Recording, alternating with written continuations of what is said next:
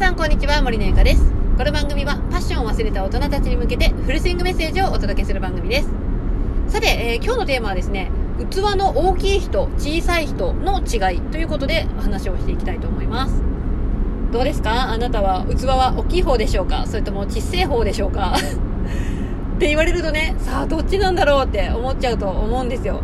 で私もやはりあの器は小さいよりは大きい方がいい。と思ってでもどうすれば器って大きくなるのかなって思ったのであの実際に私があの自分がそう尊敬している人、うん、この人は器大きいなって感じる人っていうのを何人かこうピックアップして考えてみたんですよ。するとなんかこう共通していることっていうのがあったのでそれをちょっと紹介したいなと思います。なんかね私が感じる器の大きい人の共通点、まあ、一つとしてはあの多席思考じゃないっていうところが共通点にあるんですね。多席思考じゃない、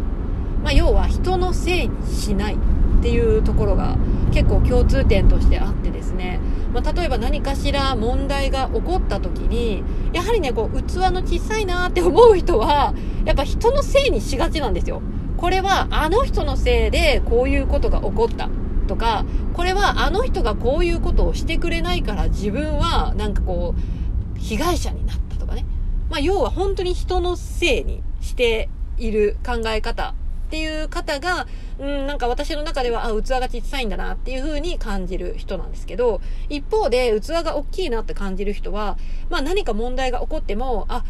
その問題は問題として一回受け止めて、じゃあ自分は今後どういう風な対応をすればよかったんだろうとかね。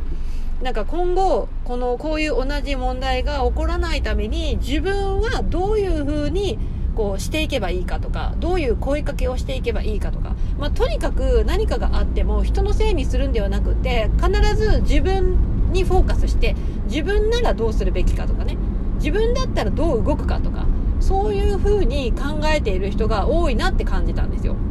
あなたはどうですか？何か問題が起こった時に人のせいばっかりにしてないですか？私はねここすごく共通点がある共通点だなって思ってます。なのでこれをもう一言で言うとあの本当主体性があるっていう言葉が結構ぴったり私の中では来るんですけど、まあ、本当に本当に人がどうこうじゃなくて自分ならどうするか？自分ならどう動くかっていう感じで何かがあっても本当に人のせいにしなかったりもうね愚痴を言わないねとにかく。器の大きい人ってね本当人の愚痴とか言わない。もう言わないっていう人が多いと思う。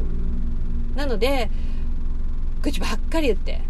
あの人のせいばっかりにして自分を顧みれてないっていう人はねやっぱ器小せえなと思うので私はねそういうところを見てあ自分はどうかなってっていうのを考えながらあ自分は人の悪口は言ってないだろうかとか、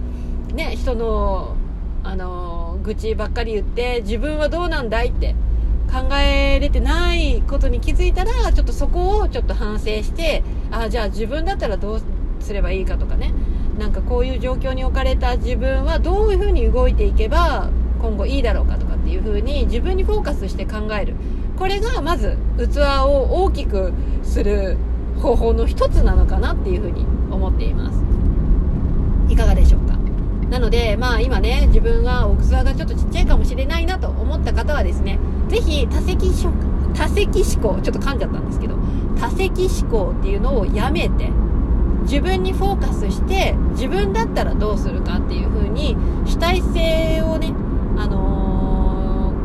上げるというかその主体的に考えるっていうことをやるだけできっとね器はね全然変わってくると思います。なので私はこれをおすすめします。多席思考じゃなくて主体的に考えるっていうところですね。